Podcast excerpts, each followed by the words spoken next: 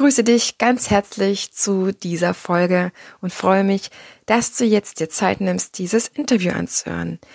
Ich habe mir Gedanken gemacht über die Verbindung zwischen Gehirn und Körper und bin schon die ganze Zeit der Meinung, dass wir ein anspruchsvolles Unterrichten haben, weil wir einen Menschen ganzheitlich unterrichten, nämlich im Sinne kognitiv etwas bieten, ja, fürs Gehirn etwas bieten, Erklärungen, Worte, aber auch was für den Körper bieten. Das heißt, wir sind dahin speziell Unterrichtende, weil wir nicht wie Matheunterricht oder Deutschunterricht nur das Gehirn, also die kognitiven Fähigkeiten ansprechen, sondern weil wir quasi wie im Sportunterricht auch noch den Körper aktivieren. Daher habe ich mir einen Spezialisten gesucht, der sich damit auskennt, denn ich war der Meinung, das wird unter dem Begriff Embodiment doch zusammengefasst. Und das ist eine geile Folge, weil er einerseits ein bisschen aufräumt, was Embodiment ist, aber auch nicht ist. Da geistert nämlich sehr viel rum und da gibt es zigtausend Podcasts, die sich diesem Thema einmal widmen. Und ich habe mir gesagt, wenn, dann gehe ich direkt zu einem sehr schlauen Menschen, zu einem Experten. Hab damals die äh, Dr. Maya Storch angeschrieben, die mir geschrieben hat, ah, da kenne ich mich nicht ganz so sehr aus. Also sie ist für Embodiment und so weiter auch sehr, sehr bekannt. Aber ich empfehle Ihnen meinen lieben Kollegen Professor Dr. Wolfgang Tschacher, der sich mit Musik und Tanzen viel, viel besser auskennt. Die beiden haben auch zusammen Bücher geschrieben. Äh, zwei davon stelle ich dir ganz kurz vor von der Maya Storch und dem Wolfgang Tschacher. Das Embodied Communication heißt das. Kommunikation beginnt im Körper, nicht im Kopf. Da geht es also ganz, ganz viel um das Kernthema Kommunikation. Und ein zweites, was ich dir empfehlen kann, das haben die zusammen mit unter anderem auch Gerald Hüther geschrieben. Embodiment heißt das. Untertitel Die Wechselwirkung von Körper und Psyche verstehen und nutzen. Das sind zwei äh, Bücher, die ich mir selber zugelegt habe, die ich jetzt für mich durcharbeite und wo das Embodiment Körper, Psyche auf jeden Fall für dich an erster Stelle stehen darf. Es ist sehr, sehr spannend. Professor Tschacher ist Leiter des Forschungsbereiches Experimentelle Psychologie an der Universitätsklinik für Psychiatrie und Psychotherapie in Bern und sein Arbeitsschwerpunkt sind Psychotherapieforschung und die Forschung zu Embodiment und Leiblichkeit, wobei er Phänomene wie Synchronie und Resonanz von interagierenden Personen untersucht. Ist also ein bisschen wissenschaftlich ausgedrückt, aber es zeigt sich ganz schnell, was er damit ganz konkret meint. Ich habe dir seine Expertise in die Show Notes gepackt und dort erfährst du also noch ein bisschen mehr zu ihm und auch den Kontakt zu ihm. Wenn du zum Thema Tanzunterricht noch ein bisschen mehr erfahren möchtest, dann folge mir gerne auf meinem YouTube-Kanal, die Tanzbotschafterin. Dort gibt es bisher schon neben den Interviews, die du dort findest, vom Einfach Tanzen Podcast und jetzt natürlich auch vom Tanzfunk, auch von mir kurze Videos, knackige Videos zum Thema Unterrichten, also Qualität für, fürs Tanzunterrichten, aber immer wieder auch so ein paar Marketingimpulse fürs Tanzunterricht verkaufen, denn ich bin der Meinung, dass das zwei Seiten einer Medaille sind von unserem Beruf und unserer Berufung, nämlich einmal unsere Dienstleistung anzubieten und unsere Leidenschaft unserer Leidenschaft nachzugehen, aber immer wieder natürlich auch in einem gesunden Maße dafür zu sorgen, das professionell wie profitabel zu machen. Und ich freue mich ganz sehr, wenn du vorbeischaust. Wenn du Lust hast, lass mir Likes da, abonnier den Kanal, dann bekommst du regelmäßig Bescheid. Und Du kannst sehr gerne meinen Newsletter abonnieren, den findest du auf meiner Seite, den Link dazu packe ich dir auch in die Shownotes. Dann darf ich dich dann nämlich wöchentlich so einmal auf jeden Fall informieren, manchmal auch alle zehn Tage. Und jetzt wünsche ich dir viel Freude mit dem Interview mit Professor Dr. Wolfgang Tschacher zum Thema Embodiment und Tanzen. Was hat das eigentlich miteinander zu tun?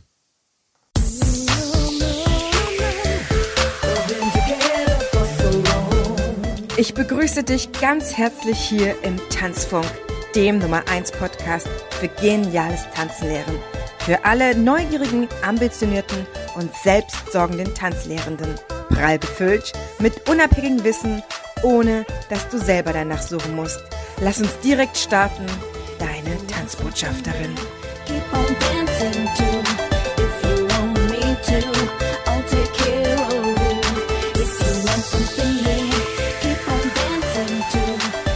Herzlich willkommen zu einem neuen Interview heute zum Thema Embodiment und Tanzen. Und zu Gast ist heute bei mir Professor Dr. Wolfgang Schacher aus Bern. Herzlich willkommen. Guten Tag, guten Tag, Frau Exner. Ich freue mich total, dass ich Sie für dieses Thema gewinnen konnte, weil Embodiment, wie wir das gerade in unserem Vorgespräch schon haben, ist irgendwie so ein scheinbar aufploppendes Modethema. Und ich habe mir gesagt, wenn ich darüber spreche, was ich sehr gerne wollte, dann aber gleich mit jemandem, der sich mit der Materie sehr beschäftigt. Deswegen vielen Dank, dass Sie da sind. Was ist Embodiment? Ist es etwas, was wirklich jetzt äh, so einfach zu verstehen ist, dass zigtausende, also mehrere hunderte Podcasts dazu aufploppen können? Oder ist es einfach nur, ja, so, so, so, so ein viel zu oberflächlich betrachtet? Man kann das, man kann das schon relativ genau sagen, was damit gemeint ist. Äh, und ich kann auch sagen, was damit meiner Ansicht nach nicht gemeint sein soll. Also gemeint ist mit Embodiment, dass man in der Psychologie, in den Sozialwissenschaften neuerdings die Rolle des Körpers äh, höher gewichtet, als man das vorher gemacht hat. Klassischerweise hat man nämlich ähm, in der Psychologie Denkprozesse, Kognitionsprozesse angeschaut und die als, als eine Art von äh, Informationsverarbeitung aufgefasst. Und da hatte der Körper gar nichts mit zu tun, der war da nicht involviert. Äh, mhm. Information ist eine abstrakte Geschichte und man kann äh, Informationen verarbeiten, kann auch ein Computer, der gar keinen wirklichen Körper hat. Äh, und äh, von daher war der, ist der Körper nicht mitgedacht worden. Äh, und neuerdings findet man, dass, äh, dass ähm, viele Denkprozesse, Kognitionsprozesse sehr wohl körperlich fundiert sein müssen und immer sind und dass darüber hinaus auch äh, jegliche Form von sozialer Inter Inter Interaktion ähm, körperbasiert gesehen muss, werden muss. Also ähm, soziale Interaktion ist nicht Austausch von Worten allein, sondern es gibt eine ganz wichtige und essentielle nonverbale Ebene, auf der wir kommunizieren. Also sogar jetzt im Moment, wo wir ja ganz bestimmt äh, 500 Kilometer entfernt sind und virtuell miteinander diskutieren, äh, äh, reagieren wir doch nonverbal aufeinander. Auch wenn es schwer ist, ne? Kamera, Auch. Bildschirm immer zu switchen. Ja, ja, klar, äh, weil wir natürlich zumifiziert sind und, äh, und die Rückmeldung, dass, dass, wenn Sie nicken, das sehe ich wohl, aber es ist wahrscheinlich ein bisschen verzögert. Also es in der Zeit passt nicht so gut zueinander, was dann auch dazu führt, dass man äh, natürlich äh, jetzt in Corona-Zeiten du durchaus äh, in Bezug auf Embodiment ziemlich behindert ist. Zum Beispiel, also wir können jetzt keinen vernünftigen Augenkontakt haben. Ja. Und Augenkontakt ist total wichtig in einer, in einer echten äh, Interaktion. Im sozialen Austausch ist es wichtig. Embodiment Heißt also, ich, ich ähm, bin mir bewusst, ich bin mir im Klaren, dass wenn ich kommuniziere, mein Körper mit kommuniziert und nicht nur ich Worte formuliere und äh, Sinn mit meinen Worten weitergebe. Und was ist es nicht? Was es meiner Meinung nach nicht ist, dass die Psyche oder die, äh, das Denken auf den Körper reduziert werden soll. Das heißt nicht, äh, äh Verkörperung bedeutet nicht, dass äh, alles nur Körper ist. So äh, im Sinne von, da gab es ja schon äh, Zeitungstitel, ich bin mein Gehirn, oh, solche Sachen. Ich bin also ganz bestimmt kein Reduktionist, der alles auf den Körper reduzieren möchte. Das wäre jetzt wiederum äh, das, kind, das Kind mit dem Bade ausschütten. Und das äh, halte ich nicht für richtig. Wichtig ist, wir haben einen Körper und eine Psyche, Mind und Body, und die hängen sind immer ineinander verschränkt, also miteinander äh, in dauerndem Austausch äh, befindlich. Und äh, wenn man das äh, ins Zentrum auch von der Psychologie und von der Forschung stellt, dann kommt man auf neue, auf neue Phänomene, die man vorher gar nicht wirklich beachtet hat. Wie kommen Sie selber zu diesem Thema?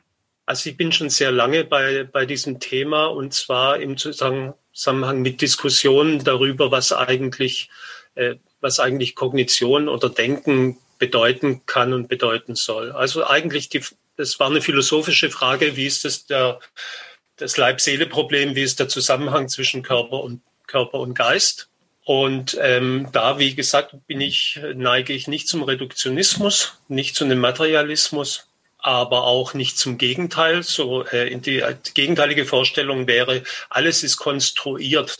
Das heißt, wir, wir, wir stellen uns unsere Welt vor und äh, eigentlich, äh, eigentlich ist es egal, ob die wirklich existiert oder nicht existiert, äh, solange sie äh, sozial verträglich und äh, psychisch konstruiert ist, dann bin ich zufrieden. Dann wäre alles nur Geist.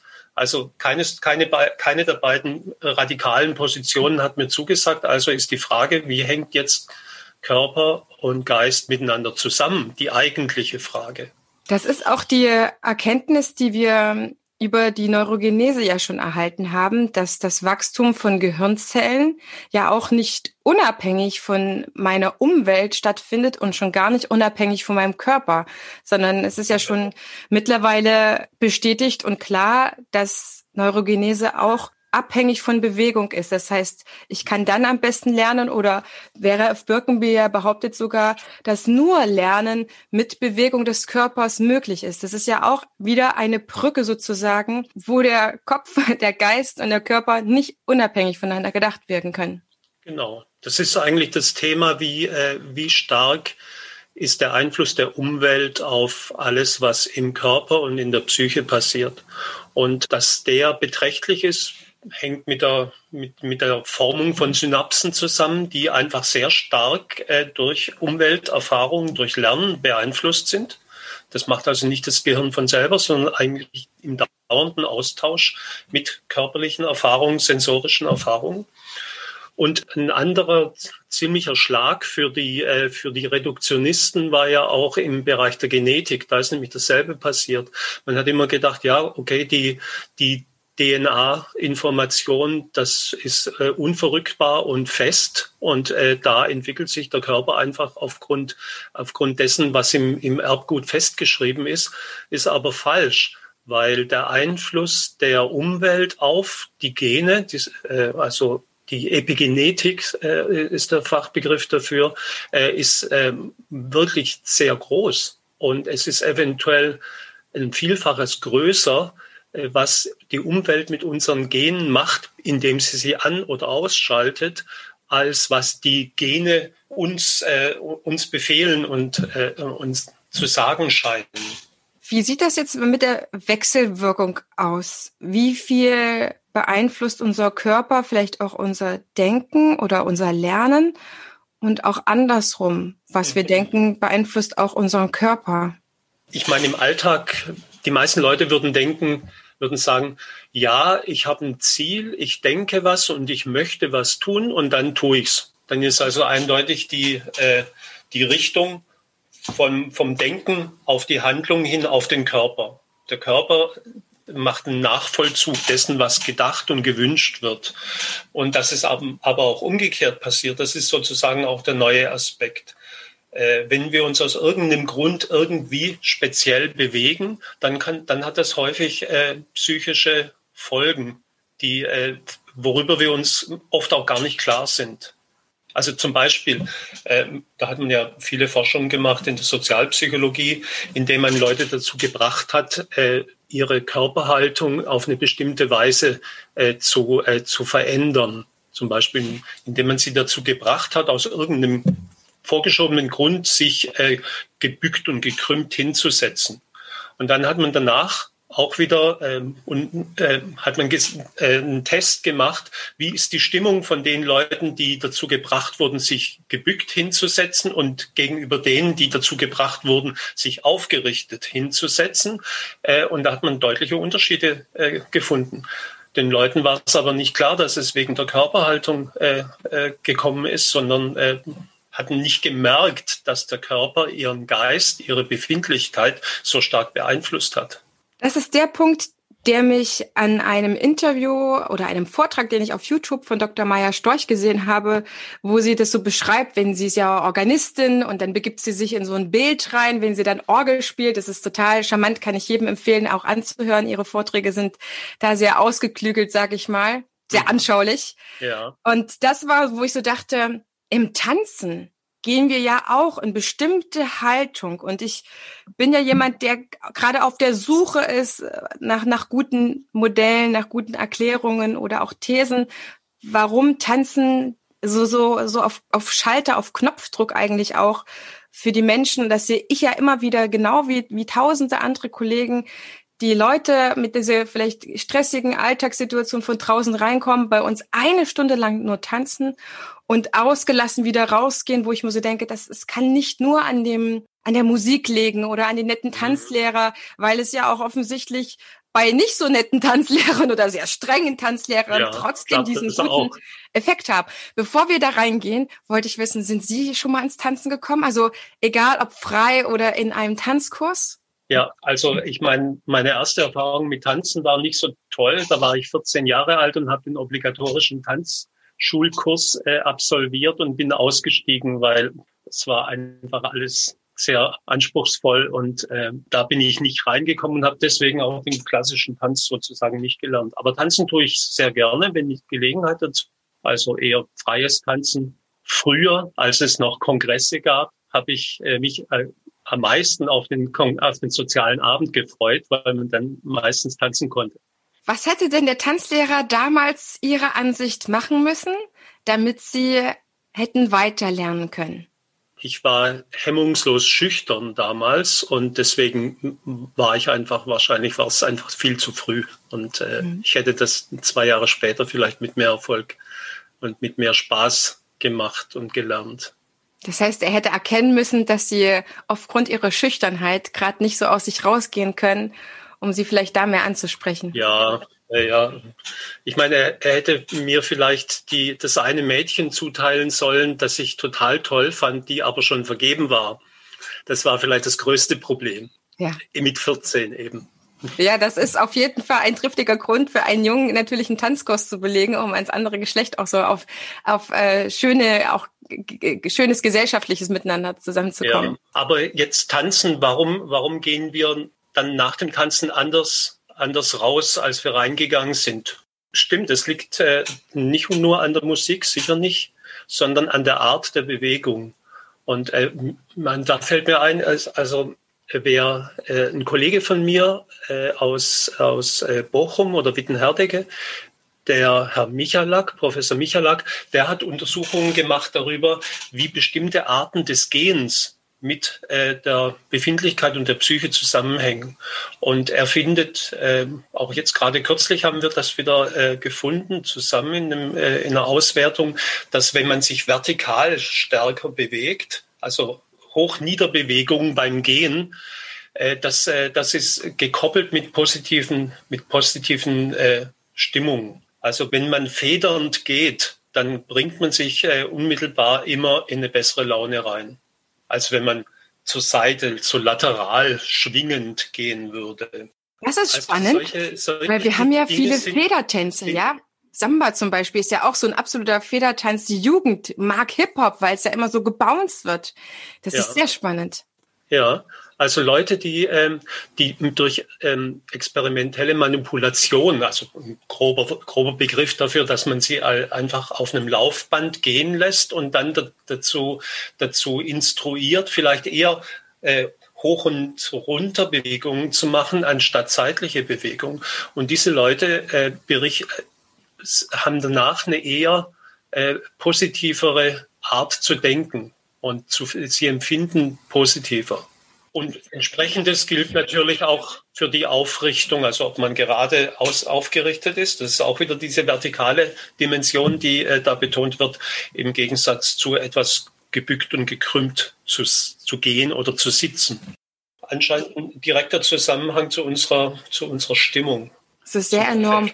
Wir Tanzlehrer, wir beobachten das natürlich, ne, dass Menschen dann sich äh, zu einer, auch in einer bestimmten Weise zu bewegen haben. Wir geben ja vor, was sie äh, an Bewegungsrepertoire jetzt, äh, sag ich mal, einnehmen oder abarbeiten, sag ich mal, von, mhm. von einem Lehrplan vielleicht auch, was da dran ist.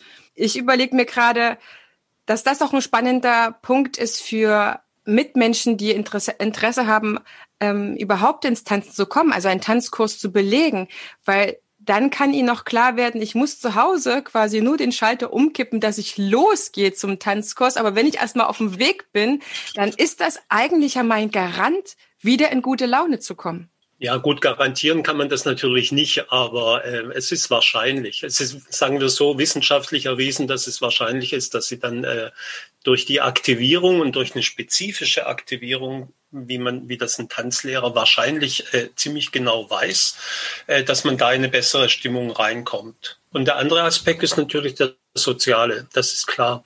Also beim Tanzen äh, spielt die Musik, ist die Musik äh, wichtig und das gemeinsame sich bewegen ist wichtig.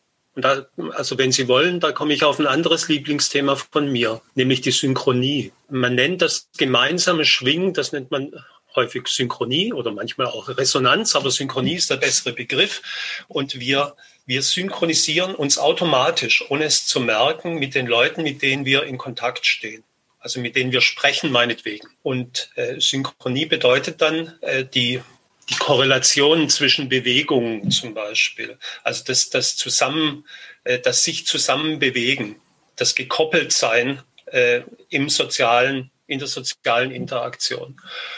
Und äh, wenn man wenn man jetzt das untersucht, das kann, da gibt es ein paar Methoden, das relativ unaufwendig auch zu untersuchen.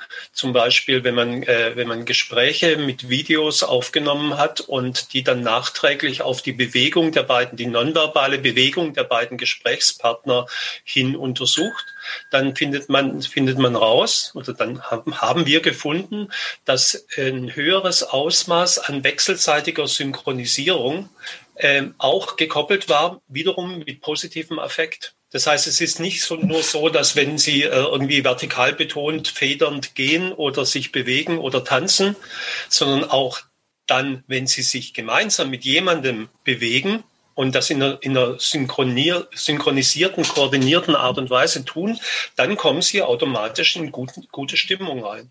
Das heißt, uns Menschen tut es einfach gut und auch unserem Gehirn das hat ja auch etwas mit Stimmung zu tun. Ja. Der Bereiche, die ja das beeinflussen oder wo die Bereiche für die gute Stimmung eigentlich auch sind. Das heißt, wenn wir Tanzlehrer es rechtzeitig schaffen unsere Tanzpaare zum Beispiel oder eine ganze Gruppe in, in ähnliche Bewegungen zu führen, das ist ja das, was wir Tanzlehrer ja auch mögen, ne? Dass ja. alle gleich anfangen, dass alle gleich auch äh, mehrmals wiederholen, weil wir dann halt auch sehr gut sehen, wer vielleicht jetzt eben aus der Reihe tanzt, sagt man ja wirklich auch so, aber ähm, wer dann vielleicht noch mal eine Korrektur erfahren darf oder bekommen darf oder eine andere Lernaufgabe. Das heißt, es ist auch, auch deswegen, weil man mit dem anderen dann so eingeschwungen ist oder so, sich dann einfach ja gut fühlt, ne, wenn man sich anfassen mag und man weiß, wie der andere Körper reagiert. Genau, also äh, das sind die beiden großen Bereiche. Das eine ist die Art der Bewegung und dass man sich überhaupt bewegt, also dass man sich aktiviert. Das ist mal eine gute Sache. Und das zweite ist, dass man sich gemeinsam und in einer koordinierten Art und Weise bewegt. Und äh, dazu verhilft natürlich logischerweise die Musik, weil die Musik ist für beide Leute oder für alle Leute in, im Tanzsaal die gleiche. Also, äh, wenn man sich im Takt bewegt, bewegt man sich automatisch koordiniert und äh, die, die Wahrnehmung dieser Koordination hat einen positiven Effekt auf die Stimmung und auf den Affekt. Wie viel ist es trotzdem wichtig, dass wir denjenigen, der uns dann anleitet in diesen Bewegungen und auch sagt, so jetzt alle aufrecht, alle aufrichten, äh, Raum einnehmen, dass der ähm, eine angenehme Art hat oder wir ihm wenigstens vertrauen. Ist das auch relevant?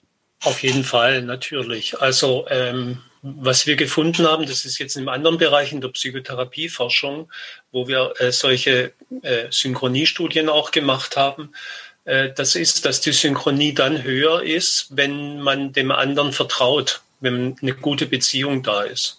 Also in der Psychotherapie nennt man das die therapeutische Allianz oder die Therapiebeziehung. Und äh, das hängt mit, mit dem Ausmaß der Synchronisation direkt zusammen.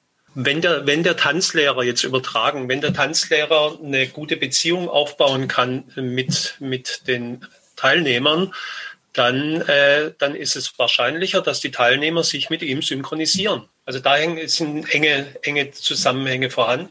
Also die Lust, das, was der Tanzlehrer gerade an Bewegung demonstriert, ist höher, sie nachahmen zu wollen. Vielleicht sind auch die Spiegelneuronen äh, aktiver, genau. so kann ich es mir nur beschreiben um das aufzunehmen, was, was ich gerade sehe und umzusetzen.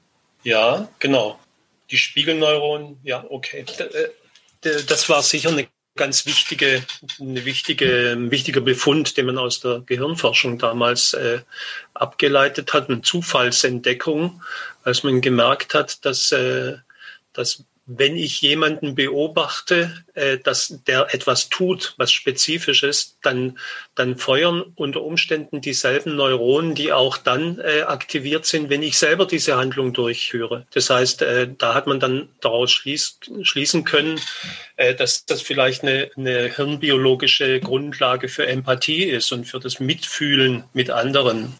Das heißt, wenn ich meinen Tanzlehrer mag, dann bin ich viel eher gewillt, seine Bewegungen zu imitieren oder nachzumachen oder auch von ihm ja, das ja. zu übernehmen. Das ist ja im Endeffekt, wir wollen ja, dass der Schüler das dann irgendwann kann. Also wenn Sie, auch wenn Sie ganz, ganz offensichtlich jemanden imitieren wollen, dann tun Sie das nicht, wenn Sie denjenigen nicht mögen. Also man, äh, man lernt durch Nachahmung nur von Leuten, die man nachahmen möchte. Und das sind Leute, die einem sympathisch sind. Die unser Vertrauen irgendwie gewonnen haben. Ja, genau. Jetzt ist noch mal eine meiner Fragen. Das Gute oder das, der, der Embodiment-Teil vom Tanzen ist also zusammengefasst der, dass wir in eine aufrechte Haltung gehen, mhm. dass wir unter Umständen auch federnde oder bounzige Bewegungen machen und dass wir dabei ja, es gibt ja auch Einzelstunden, aber meistens ist man ja in einem Tanzkurs. Und das sind so die großen Aspekte.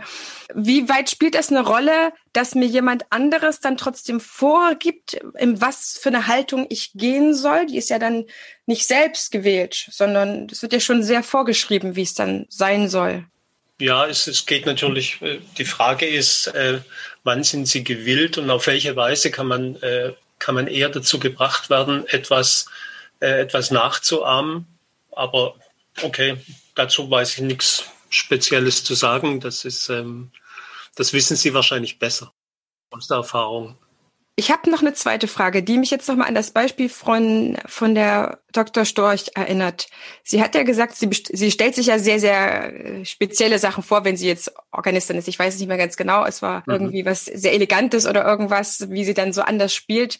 Ja. Hilft das, wenn sich Schüler vorher schon ins Tanzen reingedacht haben? Ich kann mir vorstellen, auf dem Weg zum Tanzkurs hin denken Sie vielleicht über ein paar Bewegungen schon mal nach oder was man so als letztes gemacht haben. Vielleicht gibt es ja auch einen Clip von der Tanzschule, den man schon angucken konnte, so dass Sie mental schon wissen, in was für eine körperliche Position Sie gehen. Ja, also äh, die Maya Storch nennt das Mottoziele. Die, äh, sie hat äh, sie hat entwickelt, dass man äh, für manche Ziele, die jetzt im allgemeinen Leben vielleicht wichtig sind und die man realisieren möchte, aber nicht kann, dass es da gut ist, wenn man sich nicht genau vorschreibt, was man zu tun hat, so minutiös äh, alle, alle Komponenten einer Handlung sich vornimmt, sondern dass man sich ungefähr, ungefähr äh, äh symbolisch hineinbegibt. Und das, das wäre dann, man, gibt sich ein Motto und dieses Motto kann durchaus auch äh, körperlich ausgeführt sein. Und äh, auf diese Weise kann man Dinge vielleicht schneller oder besser realisieren, als wenn man sich äh, genaue verhaltensmäßige Vorschriften macht, was zu tun ist. Wenn Sie für bestimmte Ziele, die Sie beim Tanzen äh, erreichen wollen, wenn Sie das, äh, wenn Sie da ein geeignetes Bild dafür finden und dieses Bild vor, vorgeben, vorher also instruieren ist vielleicht ein bisschen technisches Wort, aber vorschlagen, dass, äh, dass dann der, der Lernfortschritt vielleicht besser gelingt. Das heißt, wenn ich meinen Sch Schüler vielleicht äh, beim, beim Wiener Walzer etwas anderes vorgebe, als nur, dass sie da so ein bisschen schweben, sondern ja, natürlich etwas, womit ein äh, Mann wie, wie auch eine Frau irgendwas anfangen könnte. Keine Ahnung, irgendwie so ein. Sie, eine, sie, sie, sie geben eine Vorstellung vor. Also, äh, ähm, wie ein Elf bei Herr der Ringe oder so. Ja, genau. Stellen Sie sich vor, Sie wären jetzt da und da, also da gibt's ja auch klassische, klassische Entspannungs, äh, Entspannungsanleitungen. Man stellt sich vor, man ist auf einer Sommerwiese und liegt im Gras und der Himmel ist blau und so weiter. Also was entsprechendes, was intelligenteres, als mir gerade jetzt einfällt, dann könnten Sie, dann könnten Sie eventuell den, die Bewegung vorher besser vorbahnen, so dass man dann äh, leichter in das gewünschte Gefühl, in die gewünschte Schwingung reinkommt. Kann ich mir vorstellen. Also das sage ich jetzt als jemand, der von Tanzen ja eigentlich keine Ahnung hat. Ja, mir fällt auf jeden Fall das Beispiel aus dem Kindertanz ein, wo wir Tanzpädagogen das auf jeden Fall verstärkt einsetzen. Wir arbeiten mit Geschichten, so dass Kinder in, in Tiermotive oder ähm, ja Piraten, Hexen, was auch immer reingehen. Und die haben damit ja noch nie groß zu tun gehabt, außer vielleicht mal ein Märchen zu hören. Ich meine, ein Kind hat einen Piraten noch nie gesehen und trotzdem, wenn wir solche Geschichten anwenden, sehen wir Qualitätsunterschiede in der Bewegung, wenn die eine Hexe sein sollen oder wenn sie sich vorstellen, ein Fisch zu sein, ein Zauberer oder was auch immer. Das heißt, wir können das ja auch dann weiter benutzen, weiter stricken für unsere ähm, Teens und Erwachsenen und Paare. Nur wir brauchen quasi andere Bilder, die eher auf eine Bewegungsqualität hin ganz speziell hm, die Vorstellung mhm. unterstützen. Mhm. Das ist sehr spannend. Was können Sie, ja, ich wollte einfach nur, ob Sie etwas für uns ich weiß, Sie sind von der Seite der Theorie und wir haben am Anfang schon gerade gesagt, es ist immer schön, wenn man auf entweder der Theorie-Seite ist oder auf der Praxisseite. Ja, Trotzdem bemühen wir uns ja. Leichter. Ja, das ist leichter, auf jeden Fall. Und das merke ich auch bei unseren, bei meinen Kollegen, ne, dass äh, wir haben jetzt nicht Ausbildungen, die da heißen, man muss so viel Bücher studieren oder sich so viel theoretisches Wissen aneignen, äh, außer über die konkrete Ausführung von Schritten. Aber gibt's noch etwas, was Sie sagen ähm, zum Thema Embodiment, irgendwas vielleicht aufmunterndes oder nochmal etwas aus dem Bereich der Musik, was uns helfen kann, noch besser auf Tanzschüler einzugehen? Vielleicht auch in Bezug auf Musik, weil Sie haben ja schon viel Erfahrung damit gesammelt, was ja. der Mensch, was die Musik mit dem Menschen macht. Ja, also äh, da sprechen Sie jetzt ähm, ein Projekt an, das wir zurzeit gerade durchführen. Äh, das äh, experimentelle Konzertforschung heißt das Projekt. Das wird von der Volkswagen Stiftung unterstützt. Und äh, dort untersuchen wir äh, das Embodiment unter anderem, aber hauptsächlich das Embodiment von Leuten, die gemeinsam im Konzertsaal Musik hören klassische Musik zum Beispiel. Und äh, wir messen bei, bei den Leuten dann die, äh, das Ausmaß der, äh, der äh, körperlichen Aktivierung, also die sympathische Erregung und die parasympathischen äh, Zeichen, ähm, die, ähm, die uns die mit Elektroden oder mit, äh, wir, wir messen auch, wie schnell jemand atmet. Und äh, wir, wir äh, können feststellen, wie, äh, wie hoch der Pulsschlag ist und solche Dinge. Gut, das gibt uns ein ziemlich gutes Bild davon, äh, wie, wie, wie die körperliche Aktivierung bei den Leuten ist, während sie Musik hören, und zwar gemeinsam Musik hören. Und äh, da kann man feststellen, dass das Hören der äh, Musik die Leute einander angleicht hinsichtlich der sympathischen Aktivierung zum Beispiel. Das geht so weit, dass es, äh, dass wir zum Teil sogar gefunden haben, dass die, dass die Atem, die Atmung sich angleicht oder zum Beispiel de, de, die Frequenz des, des, Atem, des, des Atmens. Also das zeigt uns, dass, äh, dass Musik dazu dienen kann, Leute in ihrer Körperlichkeit zu koordinieren. Und das ist, glaube ich, auch ein ganz wichtiger, ein wichtiger Effekt von Musik. Also sicher im Popkonzert noch mehr, wo man sich ja auch bewegen darf, anders als im, im äh, klassischen Konzertsaal und, äh, und hat von, erklärt von daher, denke ich, auch einen Teil der Wirkung von Musik. Wirkung von Musik geht teilweise einfach über den Körper und über die, die Synchronisation körperlicher Rhythmen.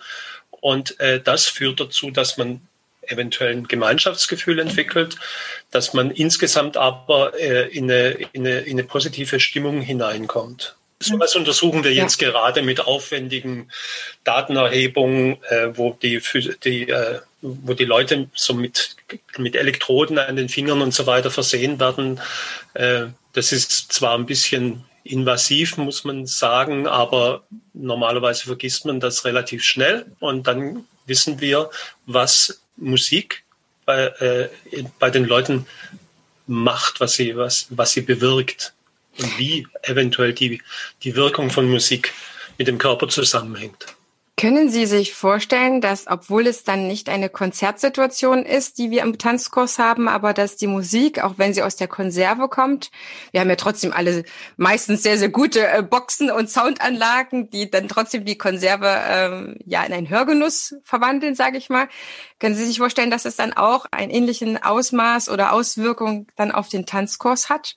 Ja, auf jeden Fall, weil eben die Möglichkeit des koordinierten sich Bewegens äh, noch gegeben ist. Die wird also beim Tanzen ja erwünscht.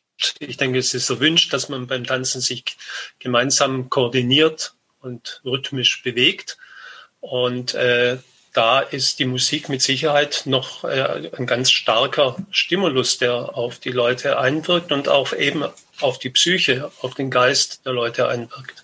Für mich heißt das auch, wenn ich das jetzt äh, so höre, dass die Auswahl meiner Musik auch ein, ein sehr wichtiger Faktor ist, den ich mir gut auswählen muss. Das heißt, wenn ich meine Tanzenden mit zu schneller Musik überfordere, weil die Körper noch nicht so weit sind, dann hat es natürlich auch wieder was Negatives, kann ich mir vorstellen. Und positiv kann ich den Prozess ins Tanzen zu kommen dann wieder steuern, indem ich die Musik so auswähle, dass es eher unterstützend ist. Also vielleicht manchmal eher erst langsamer das Ganze anzufangen, um zu warten, bis die Körper in ihrer Synchronität äh, sich entwickelt haben oder nachgezogen haben, um dann vielleicht erst zu einem späteren Zeitpunkt schnellere Musik auszuwählen. War jetzt so ein spontaner Gedanke tatsächlich. Ja, das mag sein. Ähm, das weiß ich jetzt natürlich nicht. Vielleicht ist es auch gut, am Anfang was Rhythmisches und Einfaches zu geben, so als Eisbrecher und dann äh, die schwierigeren musikalischen Stücke oder so zu bringen ich sehe hin, hinten hinter Ihnen an der Wand äh, ein Bild, da steht Zeit drauf. Das ist interessant. Ah, Tanz. Okay, also ich habe es nur teilweise.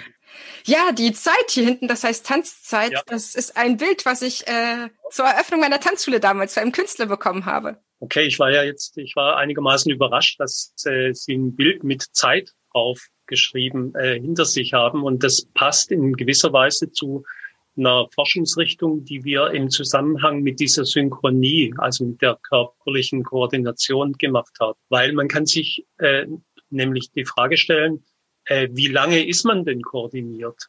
Also wir sind normalerweise koordiniert für eine, für eine gewisse Anzahl von Sekunden. Und dann, dann äh, sinkt das, geht das wieder zurück. Und diese Zeit, in der man koordiniert das, die ist vielleicht eine bestimmte, eine, eine wichtige Zeit.